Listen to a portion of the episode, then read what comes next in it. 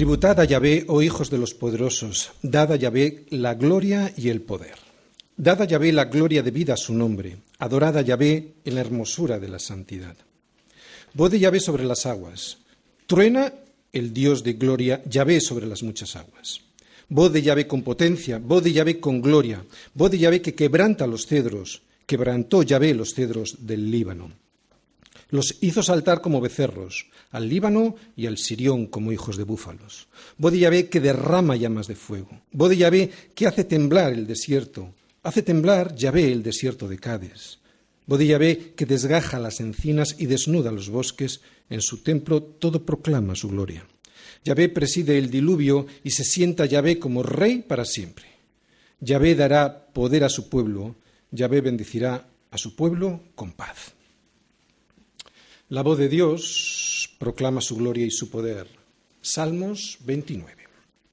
Bien, en el Salmo 29 vemos una tormenta. En realidad es algo muchísimo mayor que una tormenta. Lo que vemos, lo que acabamos de leer en este Salmo 29 es en realidad un diluvio y los efectos que ese diluvio causa sobre la tierra. Así que podríamos decir que esta observación del Salmo 29 lo que vemos es todo el poder que ejerce la voz de Dios y que se manifiesta en unos efectos que vamos a ver. Por eso, lo que provoca la lectura y la meditación de este Salmo 29 es una llamada a adorar a nuestro Dios, a adorar por su gloria y por su poder. Aquí Dios se muestra con un poder y con una gloria a través de su voz. ¿no? Es una voz como de trueno y la usa para avisarnos quién es Él voz de Dios que provoca una lluvia en forma de diluvio, voz de Dios que se oye en forma de truenos, vientos y relámpagos, voz de Dios que desgaja las encinas. Y esto lo que significa es que Dios consigue hacer que las ciervas den a luz con una simple orden suya. Voz de Dios que también desnuda los bosques y que provoca rayos en forma de llamas de fuego. voz de Dios que quebranta los árboles más imponentes que hay en el Medio Oriente, como son los cedros del Líbano. Voz de Dios que hace saltar de su lugar incluso a los montes, como el monte Hermón, el monte Sirión, dice aquí David. Todo esto y más es lo que vemos en este salmo. Todo esto es lo que provoca la potente voz de Dios y que nos demuestra no solo su poder, sino su gloria. Eso es lo que vamos a ver hoy en este salmo.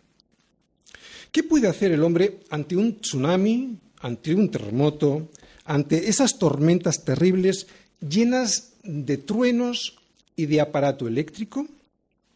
Esconderse y esperar. Las fuerzas de la naturaleza ya están desatadas, así que lo único que cabe esperar es a que pase todo. Pues la misma pregunta nos podríamos hacer ante la voz de Dios a través de la Escritura. Pablo en Romanos 1.16 dice que el Evangelio, y el Evangelio es la voz de Dios, dice que el Evangelio es poder de Dios. ¿Qué puede hacer, pues, el hombre ante este poder, ante esta voz de Dios, ante la palabra de Dios? Pues exactamente lo mismo que frente a un diluvio. Rendirse a ella y obedecer, metiéndose en el arca, que es Jesús, o esconderse y escapar. Y en este caso, esconderse y escapar no valdrá de, no valdrá de nada porque un diluvio lo arrasa todo vamos entendiendo lo que vamos a ver hoy. La voz de Dios, solo hay dos opciones. Muchos comentaristas dicen que David en este salmo está recordando el diluvio en los días de Noé. Y aquel diluvio aniquiló todo lo que no era conforme a Dios, pero sin embargo preservó todo aquello que Dios quiso conservar a través del arca, en nuestro caso a través de Jesús. Pues eso también es lo que vamos a ver en este salmo. La voz de Dios se manifiesta aquí a través de estas palabras de David con un poder y con una majestad que o te rindes a ella y adoras o la enfrentas inútilmente porque ante un diluvio nada se puede hacer, ¿no? Serás destruido. Como todo el poder y la majestad de Dios, como toda la fuerza creadora que Dios tiene, ¿no? Eh, no lo podemos, o sea, es imposible entender la fuerza y el poder que Dios tiene, ¿de acuerdo? Como todo eso es imposible de entender para nosotros, David nos lo tiene que explicar con una imagen que él conocía muy bien, el diluvio. Es una fuerza desatada de la naturaleza a través de la voz de Dios, a través de una orden de la voz de Dios. Fue un diluvio lo que destruyó todo lo que Dios quiso destruir, ¿no? La maldad del hombre. Pero aquí también el diluvio lo que hizo fue hacer nuevas todas las cosas. Pues así es la palabra. Solo hay dos opciones cuando te enfrentas a la palabra de Dios. Como nosotros no tenemos la suficiente capacidad para entender bien todos los atributos de Dios, y en este caso estamos hablando de su poder y de su gloria, David usa una imagen que representa las más poderosas fuerzas de, la naturaleza que nosotros sí podemos entender porque las podemos observar. ¿no? Por lo tanto, no tenemos excusa. Son imágenes que sí nos ayudan a comprender los efectos que provoca esa voz de Dios cuando no es escuchada. Destrucción y muerte, como en los días de Noé, o salvación cuando es escuchada y obedecida. Salvación que viene de Dios y que produce un nuevo nacimiento, una regeneración. En definitiva, este salmo nos cuenta cómo es la voz de Dios, la poderosa voz de Dios. Voz que en la iglesia oímos a través de la predicación de la palabra, que en casa vemos y escuchamos a través de, la lectura de la escritura y que en la calle también oímos a través de la meditación de la palabra que hemos visto en casa, hemos escuchado en la iglesia, y también a través de las maravillas de la creación. Antes de empezar a ver este salmo versículo a versículo, me gustaría explicar, aunque sea brevemente, en qué consiste el poder de Dios, ¿de acuerdo? Vamos a intentar entender este concepto. ¿Qué es el poder de Dios? Escucha bien. El poder de Dios es la facultad que Dios tiene para hacer todo aquello que desea. Lo vuelvo a repetir.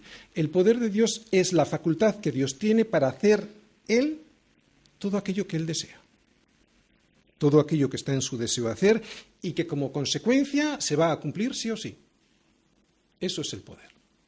Tú y yo podemos tener un deseo, pero eso no significa que tengamos la facultad de que se cumpla sí o sí. Así que lo que eso significa es que tú y yo no tenemos poder. El poder es algo que solo lo tiene Dios. Él es el único que tiene poder en un sentido estricto. Y ese poder es un poder que hará que se cumpla todo aquello que a Él le agrada. Y todo lo que a Él le agrada siempre es bueno, siempre, aunque a nosotros en un primer momento nos pueda parecer que no. Una vez habló Dios, dos veces he oído esto, que de Dios es el poder, dice el salmista en el Salmo 62, versículo 11. Una vez habló Dios, no necesita hablar más, con una vez es suficiente, no necesita repetirlo. Con que Dios hable tan solo una vez, se hace. Eso es tener poder. También dice el mismo versículo que de Dios es el poder. Y lo que esto significa es que no existe nadie en el universo que tenga poder, porque el poder es de Dios. El poder solo es de Dios. Si hay alguien que en apariencia lo tiene, es simplemente porque le ha sido otorgado por Dios, que es el único que puede tener, que tiene poder de verdad. O sea, que todas aquellas personas que en este mundo tenemos algún tipo de autoridad sobre los demás, un presidente del gobierno, un monarca, un juez, un pastor, un maestro, incluso un papá o una mamá, somos personas que nos fue conferida esa autoridad desde el cielo y por la cual tendremos que responder. El mismo Jesús nos dice quién es el que da esa autoridad que produce poder en los hombres.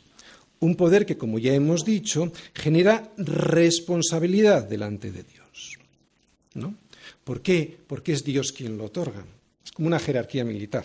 ¿De acuerdo? Yo respondo ante el superior de un poder que me es conferido porque Él es el único que tiene el poder de verdad. Esto hay que recordarlo. Pilato le dijo a Jesús, ¿no sabes que tengo autoridad para crucificarte y que tengo autoridad para soltarte? Pilato pensaba, como todos nosotros pensamos, que esa autoridad y ese poder que él tenía y que ejercía sobre los demás era por su cara bonita, porque yo lo valgo, como dice el anuncio. ¿no? Pero Jesús le puso en su sitio y le respondió, ninguna autoridad tendrías contra mí si no te fuese dada de arriba. Así que el poder solo es de Dios. Y no existe ni una sola criatura en todo el universo que tenga ni siquiera una nanopartícula de poder si Dios no se lo ha dado. El poder no se puede adquirir, el poder no se puede ganar. El poder solo lo puede otorgar Dios como un señor que le otorga autoridad a un mayordomo. El poder no está en manos de ninguna otra autoridad que no sea Dios. El poder le pertenece a Dios. El poder es inherente a Dios, el poder es de Dios, Él es el poder. Si alguna persona tiene un poder injusto, es simplemente porque Dios lo ha permitido por algún motivo, aunque nosotros no lo entendamos. ¿Cuánto poder tiene Dios? Es incalculable, es infinito. No podemos llegar a entender el poder de Dios. La creación y el universo solo nos mueven. Esto es importante para que veamos cuál es nuestra posición, ¿de acuerdo? La creación y el universo que nosotros podemos observar, y lo observamos muy limitadamente, es tan solo una muy pequeña parte del gran poder de Dios. Y también nos confirma su absoluta independencia que Él tiene de todas las cosas que Él ha creado. Y al contrario, somos las cosas creadas quienes dependemos absolutamente de Dios y de su poder. Y para tan siquiera poder sostenernos de pie. ¿De acuerdo? Él, independiente, sin necesidad de nada ni de nadie. Nosotros, dependientes, absolutamente dependientes del todo y para todo de Él. Fíjate lo que le dice Dios a Job, y además se lo dice desde un torbellino, es una fuerza muy fuerte, para que no se olvide de quién es Dios y de quién es Job. Le dice esto. ¿Dónde estabas tú cuando yo fundaba la tierra? Házmelo saber si tienes inteligencia. ¿Quién ordenó sus medidas si lo sabes? ¿O quién extendió sobre ella cordel? ¿Sobre qué están fundadas sus bases? ¿O quién puso su piedra angular? Y Dios le sigue preguntando más cosas de este estilo para recordarle quién es Él, quién es Job. Es muy curioso observar cómo el orgullo del hombre surge de un corazón que ha sido formado del polvo y que al polvo volverá. Es increíble. El hombre solo tiene vida porque le ha sido soplada por Dios. Y si tiene algo de poder, es porque le ha sido conferido por Dios. Y dará cuentas de ese poder. Aquí está nuestro gran problema, ¿no? El del orgullo. El orgullo de alguien que no es nadie y encima se ensoberbece sobre aquel que le ha creado. Este problema, el del orgullo, solo tiene una solución, que es cuando reconocemos quién es Dios y le damos la gloria de vida, como dice el Salmo, como dice David. ¿De acuerdo? por, eso es tan importante este salmo, es un salmo de adoración. El problema del orgullo solo se soluciona cuando reconocemos quién es Dios. Y claro, cuando uno reconoce quién es Dios, automáticamente le da la gloria, toda la gloria a Él, la gloria que le es debida. El poder de Dios se ve en las cosas buenas que Él ha creado, pero también lo podemos ver, ese poder, en el mantenimiento que Dios le da a todas esas cosas que Él ha creado y en la protección contra el mal que quiere destruir esas cosas. ¿Te has preguntado alguna vez por qué la comida sabe tan rica? Dios no solo ha hecho cosas buenas, sino que le da el mantenimiento a esas cosas buenas con amor. Oye, podía haber creado al hombre y para darnos de comer, darnos comida insípida. Yo esta mañana cuando mi esposa me ha hecho un jugo de naranja digo, gloria a Dios. ¿Os dais cuenta de lo que estamos hablando? Gloria a Dios. No solo porque podía tomar un zumo de naranja, sino sabía riquísimo. Podía haber hecho algo para que yo me alimentara, pero sin sabor, sin ser rico. Por lo tanto, Dios no solo crea cosas buenas, sino lo que le da el mantenimiento. Y ahí se ve la gloria de Dios. ¿Hacemos esto de vez en cuando? ¿O comemos, por ejemplo, digo comer o respirar, como algo que, ¿qué menos? Porque yo me lo merezco. Estamos hablando de darle la gloria de vida a Dios. Con un simple zumo de naranja le puedes decir gloria a Dios, gracias Señor, qué rico sabe y además me lo puedo tomar. ¿Y hay personas que no pueden tomarlo? El hombre es la creación más amada por Dios. Y sabemos que Satanás está deseando destruirnos. Pedro dice, vuestro, vuestro, vuestro adversario, el diablo, como león rugiente anda alrededor buscando a quien devorar. Satanás odia a Dios y lo demuestra destruyéndonos a nosotros, que somos su creación más apreciada. Y de manera especial lo intenta contra aquellos hombres que somos servidores de su Hijo Jesucristo, o sea, contra todos los discípulos del Señor, ¿de acuerdo? Esos cristianos que le sirven al Señor. Y es que Satanás no soporta verte disfrutar de las bendiciones de Dios. Por eso, en cuanto te casas, y pongo este ejemplo, ¿de acuerdo? En cuanto te casas, va a intentar destruir tu casa y tu matrimonio. Sin embargo, aunque los hombres no se dan cuenta de ello, Dios sujeta a Satanás para que no consiga sus propósitos. Entonces me podrías preguntar, ¿por qué vemos y padecemos el mal sobre la tierra? ¿No es Dios todopoderoso? ¿No acabas de decir que protege a su creación? Ya lo hemos dicho en más de una ocasión, que si Dios permite algunas manifestaciones de ese poder maligno sobre la tierra, es por, entre otras razones, es porque Él quiere que nos demos cuenta de que sin el cuidado de Dios, las cosas nos irían muchísimo peor. Nos acostumbraríamos y nos ni, ni si aun teniendo las bendiciones de Dios no le damos la gloria de vida, imagínate, ¿no?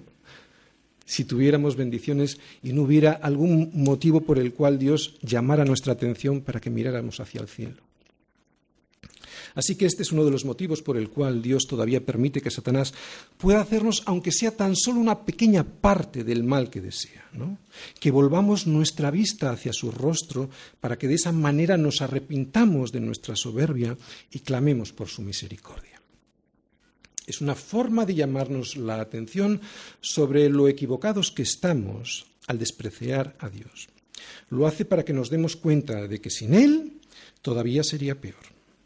Escucha esto, de que sin Dios esto sí que sería un infierno de verdad. Y lo sería debido a nuestra condición caída, que siempre nos lleva a tomar las peores decisiones que podíamos llegar a tomar. La gente se asusta del mal que el hombre es capaz de hacer sobre la tierra.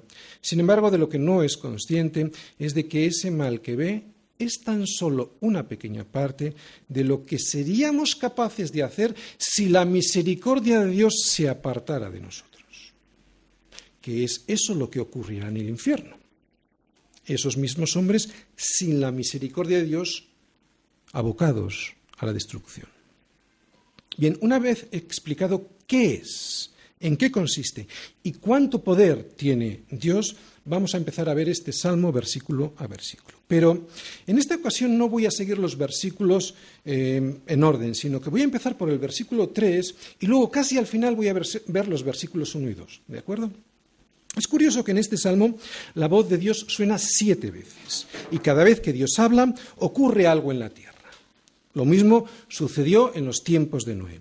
Dios habló siete veces y eso lo vemos entre los capítulos 6 y 9 del Génesis. Llega un momento en que la desobediencia del hombre es tal que cuando Dios habla con voz de trueno, nos parecen sentencias de juicio, como ocurrió con Faraón, pero no. En realidad todavía siguen siendo mensajes de gracia, para que reflexionemos sobre lo que estamos haciendo. Son las estas voces, que son como truenos, son las misericordias de Dios a unos hombres que no obedecen para que finalmente le hagan caso y se rindan. Y en nuestro caso se metan en el arca que es Jesús y así puedan salvarse de las consecuencias que el poder del juicio de su voz va a tener sobre toda la tierra. De la misma manera que hubo un juicio en los días de Noé, en Apocalipsis se nos dice que habrá otro. La diferencia es que este, este será el definitivo. En Apocalipsis 10.3 se nos dice que un ángel clamó a gran voz como ruge un león y que después, cuando hubo clamado, siete truenos emitieron sus voces. Aquí, en este salmo, también vamos a ver estas siete voces como siete truenos. Y son voces de gloria que avisan del poder de Dios, pero también hablan de su misericordia. Vamos a escuchar estas voces y vamos a hacerles caso. Porque al igual que en los días de antes del diluvio, Dios avisaba y la gente no hacía ni caso. Ellos comían y bebían, se casaban y se daban en casamiento y no entendían hasta que vino el diluvio.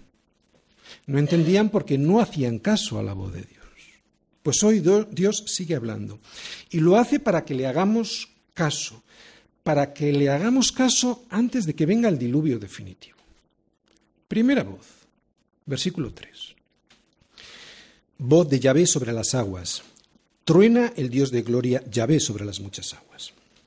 Bien, ¿dónde suena esta voz poderosa? Sobre toda la tierra. Este trueno de Dios es el primer aviso de que Dios va a tomar cartas en el asunto de la maldad del hombre.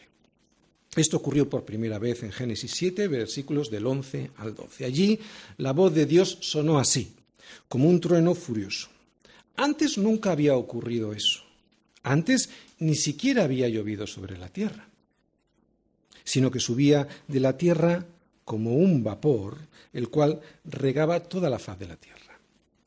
Así que Dios comienza a hablar con voz potente y lo hace avisando a toda la tierra que hay algo que no funciona. ¿Cómo es esa voz y qué efecto tiene? Lo vemos en el versículo siguiente. Segunda voz, versículo 4, primera parte. Voz de Yahvé con potencia. Muy bien, aquí vemos que esta voz es una voz tremenda y su efecto es poderoso, soberano. Pero aunque esta voz es potente, como es soberano, es una voz que está controlada. Nada, se le escapa, nada se escapa de la soberanía y del poder de Dios. Dice ahí, voz de Yahvé con potencia. Y eso significa que de repente se desatan las aguas que estaban sujetadas por Dios las que estaban en los cielos y las fuentes del gran abismo. El agua cae desde arriba, cosa que nunca antes había ocurrido y también surgen desde abajo. Voz de llave con potencia. Significa que la voluntad de Dios es potente y poderosa. ¿Para qué? Para abrir los cielos que nunca se habían abierto y soltar el agua y también las fuentes de la tierra e inundarlo todo si Él considera conveniente. Tercera voz, versículo 4, segunda parte. Voz de Yahvé con gloria. Aquí la palabra que se ha traducido por gloria en hebreo significa honor. Y hemos de saber que el honor, la majestad de Dios, no se puede pisotear sin sufrir sus consecuencias. Y aunque Dios es paciente, también es justo, y porque es justo deberá impartir justicia.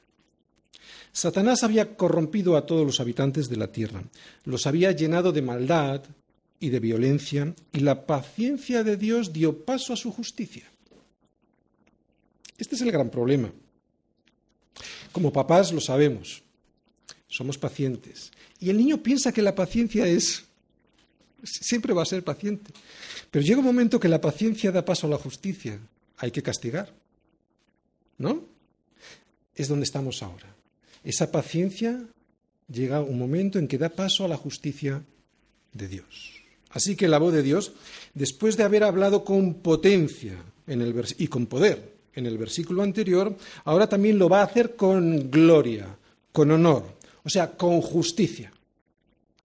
Pero enseguida veremos que al no ser tenida en cuenta esta voz de gloria, al despreciar los hombres el honor de Dios, se desatará toda la potencia de la voz de Dios. Y eso provocará consecuencias que arrasarán toda la tierra. Cuarta voz, versículos 5 al 6. Voz de Yahvé que quebranta los cedros. Quebrantó Yahvé los cedros del Líbano. Los hizo saltar como becerros, al Líbano y al Sirión como hijos de búfalos. Bien, antes del diluvio las personas vivían más tiempo y era todo más grande. En la época antidiluviana, o sea, antes del diluvio, los árboles eran gigantescos, o sea, impresionantes de tamaño. Por eso aquí David habla del cedro del Líbano, que es el árbol que él conoce como el árbol más imponente. ¿De acuerdo? Para él el árbol más imponente era este, ¿no? que él conoce. Y lo menciona para mostrarnos que incluso lo alto, lo grande, lo soberbio, lo bien plantado, lo hermoso, lo sano, lo robusto, no es, nada, no es nada comparado con el poder de Dios. Tampoco los montes, que es algo que para nosotros es inamovible, ¿verdad? ¿Sí o no? Pues no son nada frente al poder de la voz de Dios. Y así lo expresa aquí David, que Dios quebranta los árboles soberbios y bien plantados y que hace saltar a los montes de su sitio como si nada, con su sola voz, con su sola voluntad. Quinta voz, versículo 7. Voz de Yahvé que derrama llamas de fuego. Los geólogos pueden dar fe de que algo con gran violencia sucedió en la Tierra en tiempos pasados. Eh, aún ahora se pueden ver esas marcas que tienen los montes y los valles. Pues eso lo hizo esta voz del Señor que derrama llamas de fuego. Es una voz que, con tan solo la voluntad de Dios, consigue que el fuego de la lava que hay en las entrañas de la tierra surja de las profundidades y se derrame marcando la tierra. Sexta voz, versículo 8. Voz de Yahvé que hace temblar el desierto, hace temblar Yahvé el desierto de Cádiz. Muy bien, después de que las aguas del diluvio arrancaron los bosques y erosionaron los montes, después de que los terremotos y la lava de los volcanes transformaran toda la superficie de la Tierra, después de que unos nuevos continentes emergieron de las profundidades y de que las aguas se retiraron a nuevas cuencas, y esto lo podemos ver en el Salmo 104, versículos del 8 al 9, después de todo esto, toda la superficie de la tierra se había quedado completamente árida. Por eso David compara la tierra en este punto, en este momento, con un desierto, con un desierto que él conoce, el de Cádiz. Pero dice algo más sobre este desierto. Dice que el desierto de Cádiz comienza a temblar. ¿Qué podría significar esto en el contexto de una tierra totalmente desolada por la aridez? Pues teniendo en cuenta el original hebreo y lo que viene después en el siguiente versículo, lo que significa es que la voz de Dios, la voluntad del Señor, está empezando a producir temblores. Temblores como de parto los bosques, los animales, todo está preparado para comenzar a regenerarse después de esa destrucción del diluvio. Es la poderosa voz del Señor que va a traer de nuevo vida a un mundo muerto. Séptima voz, versículo 9. Voz de Yahvé que desgaja las encinas y desnuda los bosques. En su templo todo proclama su gloria. Bien, como he dicho antes, esta frase que hemos visto ahí, desgaja las encinas, en el original hebreo habla de los dolores de parto de una cierva. Así que lo que realmente nos está diciendo aquí David es que hay una cierva que está a punto de dar a luz. Una cierva, pues como representante de todos los animales, ¿no? dos de cada especie, que se vuelven a reproducir a la orden de la poderosa voz de Dios. Al mismo tiempo, Dios desnuda los bosques y lo que significa es que los prepara para que puedan volver a brotar de nuevo. La voz del Señor, la voluntad poderosa que se manifiesta a través de su voz, hace que la vida regrese a la tierra y que todo vuelva a producir de nuevo. Al ver todo esto, al ver la regeneración que Dios ha producido en la tierra con su potente voz, ocurre algo en las alturas. Dice ahí, en su templo todo proclama su gloria. Y esto significa que desde el templo de Dios los ángeles proclaman gloria a Dios, ¿no? Por la palabra de Dios todo lo antiguo fue enterrado y algo nuevo nació. ¿Te, ¿Te, das cuenta lo que quiero decir con lo que hace la palabra de Dios? Solo hace dos cosas. O endurece tu corazón para destrucción o lo renace para salvación. ¿Vale? Es lo que estamos viendo todo el rato en este salmo. Lo que pasa es que lo estamos viendo de forma poética, porque un, salmo es una poesía. ¿no? Por lo tanto, como digo, por la voz de Dios, por la voluntad expresada en una voz, que es la voz de Dios, todo lo antiguo fue enterrado, nuestra antigua naturaleza fue enterrada, y algo nuevo nació. Ni Satanás ni su alianza con los hombres que le siguieron consiguieron que la voz de Dios fuera apagada. Gloria a Dios, dicen en su templo en las alturas. ¿Y quién ha presidido todo? Versículo 10. Yahvé preside el diluvio, en el diluvio, y se sienta Yahvé como rey para siempre. Vemos ahí que Dios preside y se sienta. Y esto lo que significa es que Dios ni se mueve ante toda la violencia e injusticia que preside la vida de los hombres malos, ¿no? incitados por los demonios. Él simplemente juzga por su sola palabra y lo hace sentado, sin alterarse. Esto es tener poder, ¿o no? Cuando nosotros nos intentan mover de la silla en nuestro trabajo, nos empezamos a mover. Pero el poder, ¿qué significa? Ni me muevo. Esto es lo que vemos expresado en este versículo. Dios ni se inmuta ante la soberbia de los hombres. Eso es tener poder. En este versículo se nos dice que Dios ni siquiera se tuvo que levantar de su trono ante el devastador diluvio del mundo antiguo. La majestad de Dios permaneció inalterada y su trono seguro. Vamos a hacer una pequeña reflexión antes de seguir. Quiero ver cuál es la aplicación práctica para mi vida de todo lo que hemos visto hasta aquí, hasta este momento, de forma poética, sobre la voz de Dios. Pues que no hay poder más poderoso, valga la redundancia, que el poder de su palabra. Lo dice Pablo en Romanos 1.16, ¿no? Porque no me avergüenzo del Evangelio, o sea, de la palabra de Dios, porque es poder de Dios para salvación a todo aquel que cree. Quiero que vamos a ponernos en la situación de Pablo, ¿de acuerdo? Para que veamos si tiene porque hoy estamos muy acostumbrados. Le hablas a alguien de Jesús y bueno, hay cosas que tiene asumidas, pero en aquel momento Pablo tuvo que luchar contra cosas que nosotros ni nos imaginamos.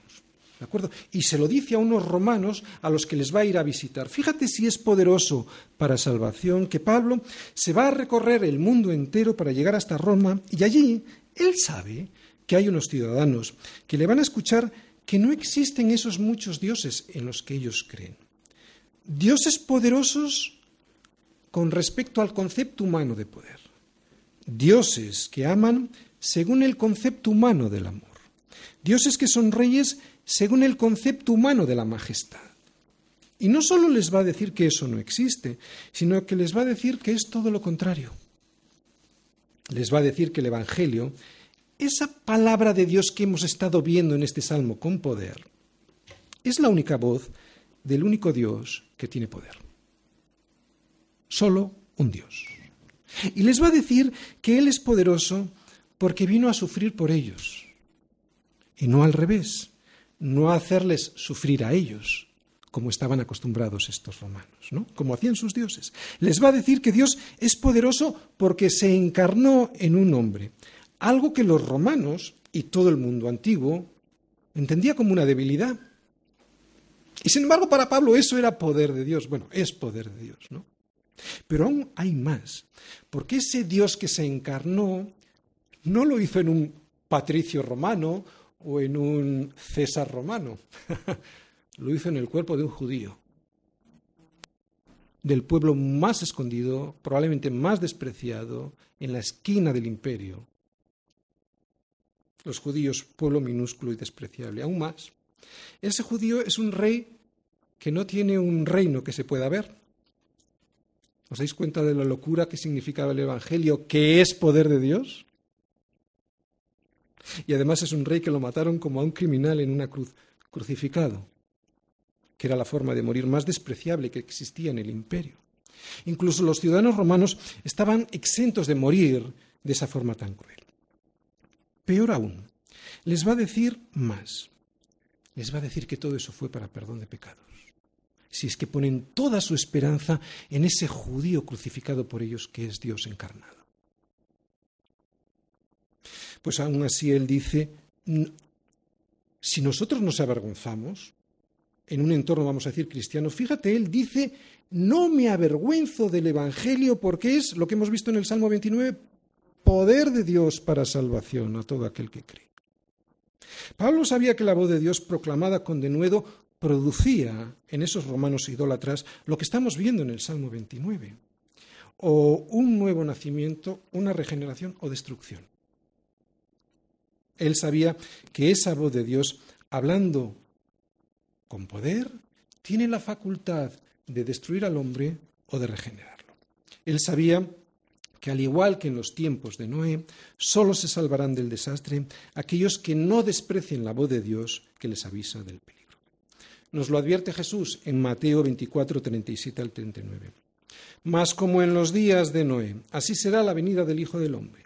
Porque como en los días antes del diluvio estaban comiendo y bebiendo, casándose y dándose en casamiento hasta que Noé entró en el arca, y no entendieron hasta que vino el diluvio, o sea, no seamos rebeldes, entendamos antes de que vengan las consecuencias, ¿no? Y no entendieron hasta que vino el diluvio y se los llevó a todos, así será también la venida del Hijo del Hombre.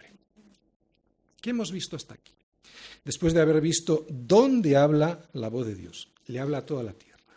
¿Cómo es de poderosa la voz de Dios? ¿Y qué efecto es, tiene esa voz de Dios, o de destrucción, o de nuevo nacimiento? Ahora nos vamos a hacer otra pregunta. ¿Por qué le debemos dar la gloria a Dios? Versículos 1 y 2. Tributad a Yahvé, oh hijos de los poderosos, dad a Yahvé la gloria y el poder. Dad a Yahvé la gloria debida a su nombre. Adorad a Yahvé en la hermosura de la santidad. Voy a empezar por el final. Dice, adorad al Señor en la hermosura de la santidad. Eso lo dice David. Y es que la santidad es bella. ¿Os habéis parado a pensar alguna vez en esto? La santidad es bella. Cuando tú ves a un matrimonio que entre ellos se tratan bien, eso es santo. Eso es bello, Frente a la fealdad del maltrato. Cuando ves que unos hijos les hablan bien a sus padres y no a gritos, cuando ves a unos hijos obedientes y viviendo en orden, eso es santo. Eso es bello, frente a la fealdad de la desobediencia, del desorden y de la maledicencia. Que la santidad es bella eso, eso lo percibe cualquiera. Pero ¿por qué le debemos dar la gloria? ¿No? Eso lo dice en el versículo 2. Pues por todo lo que ya hemos visto. ¿Y quién debe de hacerlo? Bueno, lo debería evidentemente, pero solo lo harán los hijos de los poderosos, como dice el versículo 1. En este salmo, esos hijos de los poderosos fueron aquellos que permanecieron fieles a Dios en los tiempos del diluvio. Por eso ahora le alaban por esa gran victoria de destruir a unos ángeles rebeldes que habían logrado dominar a esos hombres del mundo antiguo. Pero hoy esos hijos de los poderosos hace referencia a nosotros, a los hijos de Dios. Por lo tanto, estos versículos son un llamado a nosotros, a los hijos de Dios, para adorar. En todo este salmo yo solo he subrayado una frase. Hay muchas cosas importantes que aquí hemos dicho, pero yo me quiero centrar en tan solo algo que creo que es muy importante y que todos debemos de saber. Dice así, dad al Señor la gloria debida a su nombre, dice. Y dos cosas. Dad la gloria al Señor. Segunda, debida a su nombre. Dad es un verbo que está conjugado en modo imperativo. ¿Por qué hay esa obligación? ¿Por qué tenemos que adorar a Dios? Bueno, porque se la debemos esa gloria, dice David. Dad al Señor la gloria debida. A su nombre, al Señor. Pero en realidad esta obligación es mucho más que una simple obligación. Porque si no sería una religión, ¿a que sí? Es el entendimiento de quién es Él. Y aquí está la diferencia entre una religión y una relación personal con el Señor. Es mucho más que una obligación, porque entonces sería un rito y por lo tanto una religión, es el entendimiento de quién es Él. Y entonces, cuando veo quién es Él y quién soy yo, no tengo más. No, no es que sea una obligación, es que le doy la gloria que se merece. ¿Por qué? Porque entiendo que le pertenece. Cuando vemos la gloria en la creación, lo que vemos no es la gloria de la creación, porque la creación no tiene gloria en sí misma, sino que lo que vemos es la gloria de Dios, porque fue Dios quien ha creado todas las cosas. Por eso la gloria se la debemos solo a su nombre. ¿Entendéis? Otro ejemplo para que lo entendáis bien. Mirad, porque estamos aquí intentando averiguar esto, qué quiere decir la gloria debida a su nombre. Otro ejemplo. Si alguien me debe 100 euros, me los debe. Y me los debe no porque lo merezca, eso es secundario. Me los debe porque son míos, porque me pertenecen, porque no le pertenecen a otro.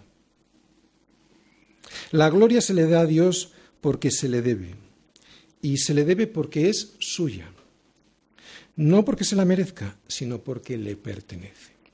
Desde luego que Dios se merece toda la gloria, es cierto, pero va más allá de eso.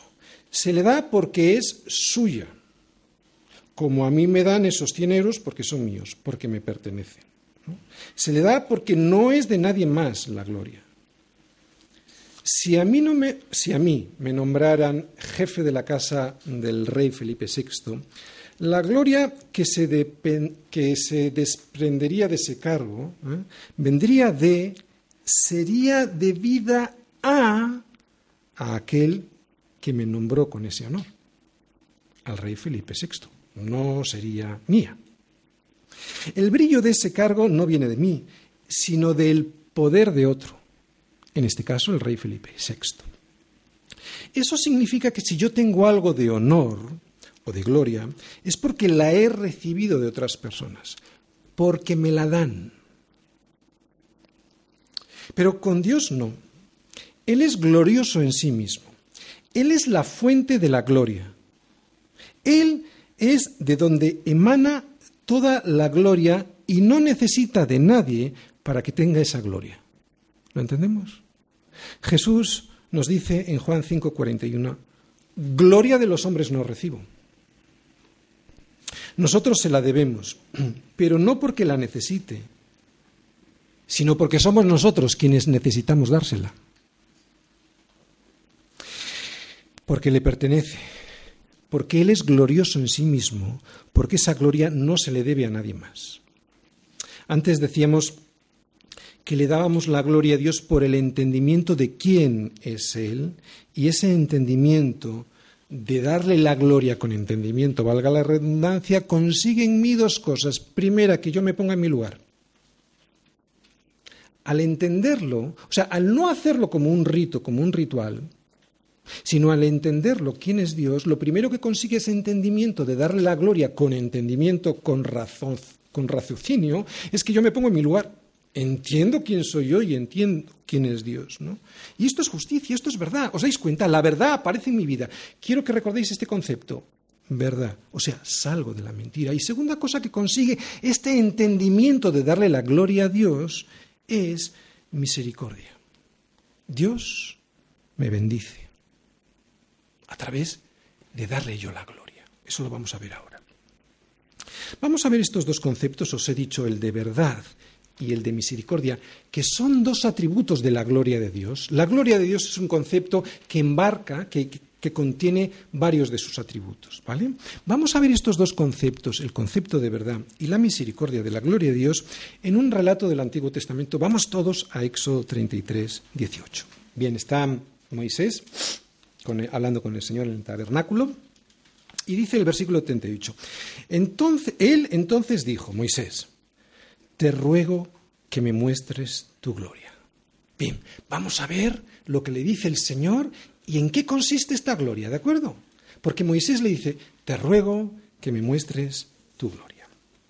Y le respondió, yo haré pasar todo mi bien, o sea, que es bien, para empezar, es todo el bien de Dios. Yo haré pasar todo mi bien delante de tu rostro y proclamaré el nombre de Jehová delante de ti. Tendré misericordia del que tendré misericordia y seré clemente para con el que seré clemente. Dijo más, no podrás ver mi rostro, porque no me verá hombre y vivirá.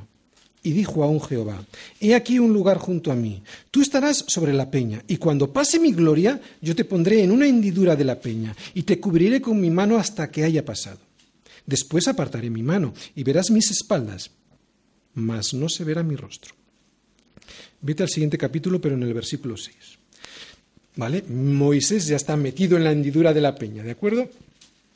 Y pasando Jehová por delante de él, proclamó, estas son palabras del Señor, dice, Jehová, Jehová, fuerte, misericordioso y piadoso, tardo para la ira y grande en dos cosas, dice, en misericordia y en verdad. Moisés le estaba pidiendo que quería ver la gloria de Dios y Dios le está mostrando su gloria en la misericordia y en la verdad. Vamos a ver la explicación de estos dos conceptos, de estos dos atributos de Dios en el siguiente versículo, en el versículo 7. Que guarda misericordia millares, y aquí empieza la misericordia, que perdona la iniquidad, la rebelión, ¿sabes lo que es rebelarse? Rebelarse contra la autoridad, en este caso rebelarse contra la autoridad de Dios, ¿vale? Esto es misericordia, perdona la iniquidad, la rebelión y el pecado. Y ahora va a hablar de la verdad. y que de ningún modo tendrá por inocente al malvado. Quiero que guardes estos conceptos de la gloria de Dios aquí, un momentito, porque dentro de, al final de esta predicación vamos a abundar en estos dos conceptos, en el concepto de verdad y de misericordia. Volvemos al Salmo. Después de haber estado viendo durante toda la predicación dónde habla la voz de Dios sobre toda la tierra, cómo es de poderosa la voz de Dios, qué efecto tiene esa voz, de destrucción o de nuevo nacimiento, y por qué debo de darle la gloria a Dios, Ahora vamos a hacernos una última pregunta, aunque ya la hemos respondido hace un momentito, ¿de acuerdo? La última pregunta que nos vamos a hacer inferida de este salmo es, ¿cuál es el resultado de la gloria debida a Dios? Versículo 11. El resultado es que eso de darle la gloria a Dios es bueno para mí. Fíjate lo que dice. Yahvé dará poder a su pueblo, Yahvé bendecirá a su pueblo con paz. Oye, si Dios no recibe gloria de hombre, y eso es lo que nos dijo Jesús, en Juan 5:41, eh, por yo no recibo gloria de hombre, ¿no? Bien. ¿Por qué esa insistencia de David en que le debemos dar la gloria debida a su nombre, si además él no necesita que se la demos? Pues en este versículo está la respuesta. Porque él lo que quiere es bendecirnos con su poder y con su paz. O sea, que darle la gloria, quien lo necesita, somos nosotros. En algún, en algún sentido, es egoísmo, es un egoísmo santo, santificado por el Espíritu Santo. Nos va a bendecir. ¿Os recordáis el ejemplo que yo os ponía del zumo de naranja? Es algo muy sencillito.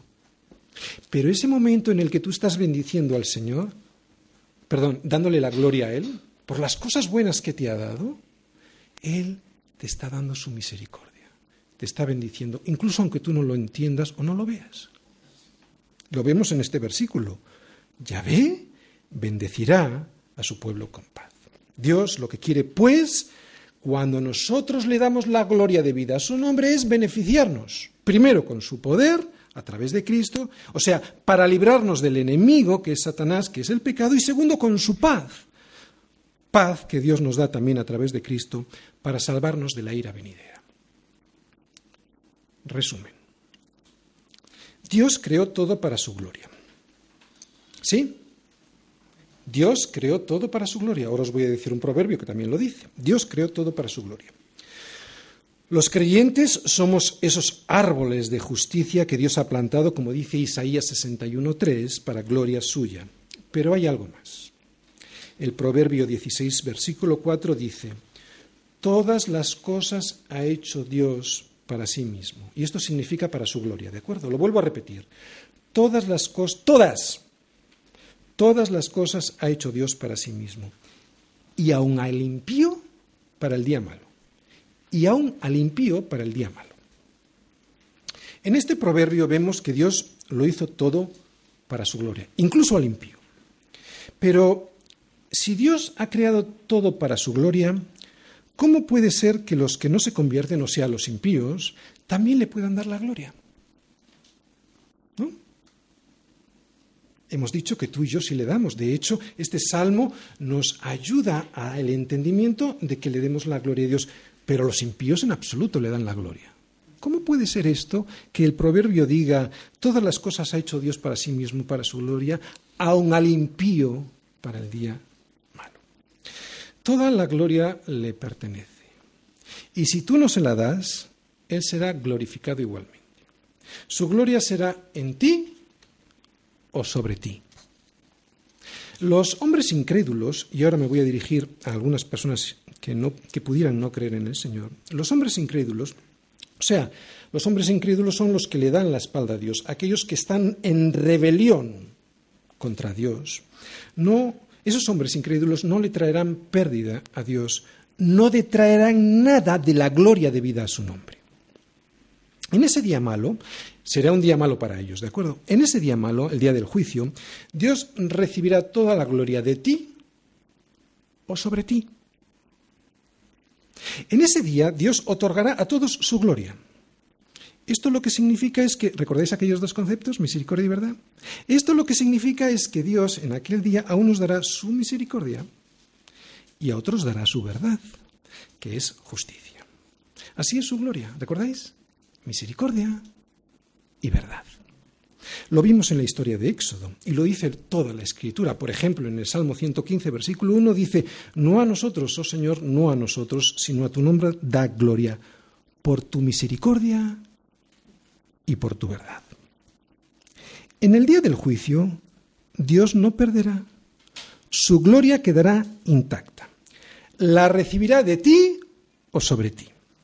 Él recibirá la gloria debida a su nombre a través de la misericordia, misericordia que otorga a quien se la pide, o la recibirá a través de la verdad, verdad que otorgará a aquellos que no la quisieron ver en su momento.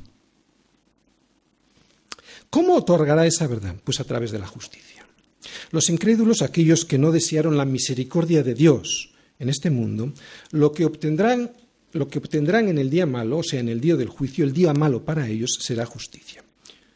Ellos quieren justicia. Lo habéis oído muchas veces. Yo no quiero justicia, yo os explico por qué. Ellos quieren, yo no quiero justicia para mí mismo, me refiero. Ellos quieren justicia y la tendrán. Y si alguien quiere saber aquí, antes de llegar allí, qué es la justicia, la justicia de Dios, no tienen nada más que mirar a la cruz. Y allí la verán. Allí verán cómo Dios satisface su justicia sobre el pecado porque allí Dios satisfizo la justicia de tu pecado y el mío. Por lo tanto, justicia quieren, y está bien, justicia recibirán. Eso es lo que recibirán los que no pidan la misericordia de Dios hoy. Justicia quieren y eso tendrán. Por eso yo no quiero su justicia, yo quiero su misericordia. ¿Por qué? Porque lo que yo me merezco es justicia. Y lo que sería justo en mí sería la muerte. Porque todos, porque, por cuanto todos hemos pecado, ¿no? Pero hay buenas noticias. Dios no te ama por lo que tú eres. Dios te ama por lo que Él es. Y Él es amor y misericordia. Dios no te llamó porque eres valioso, por eso no te das la gloria tú, sino que se la das a Él. Vuelvo a repetirlo, Dios no te llamó porque tú seas valioso, eres valioso porque Dios te llamó y te dio su misericordia. Y esa gloria que los hijos de Dios tenemos, que es su misericordia, se la debemos, porque viene de Él, y es por eso que nosotros, a través del entendimiento, le damos toda la gloria a Dios. Y esto es lo más increíble, que Dios muestra su amor para con nosotros en que siendo aún pecadores, Cristo murió por nosotros. Toda la gloria es de Él y para Él. Soli Deo Gloria.